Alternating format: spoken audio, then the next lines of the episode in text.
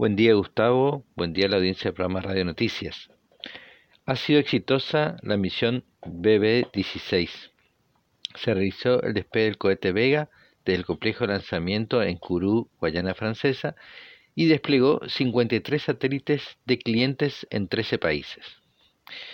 Eh, esta misión del Vega es la primera del año, así que y que además fue suspendida tuvo varios retrasos y suspensiones debido a la pandemia y condiciones meteorológicas, pero bueno, se pudo llevar a cabo el primer vuelo eh, en el año en el que eh, ahora va a ser otra opción para vuelos compartidos en competencia directa con el Falcon 9 de SpaceX.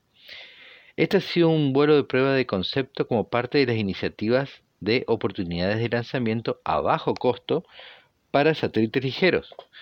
Su eje es el dispensador SSMS, que es la estructura modular de fibra de carbono liviana diseñada para transportar múltiples cargas útiles ligeras al espacio y configurables muy cerca de la fecha del lanzamiento eh, para transportar distintas cantidades y tamaños de satélites. El Vega 7, el Vega llevó 7 microsatélites que pesaban entre 15 y 150 kilogramos y además 46 CubeSat. Entre estos CubeSat fue desplegado el Hipatia, construido por Satellogic, que es una nave NewSat Mark IV equipada con cámaras submétricas, multiespectrales e hiperespectrales, que permitirán imágenes en la superficie del planeta con una resolución inferior al metro.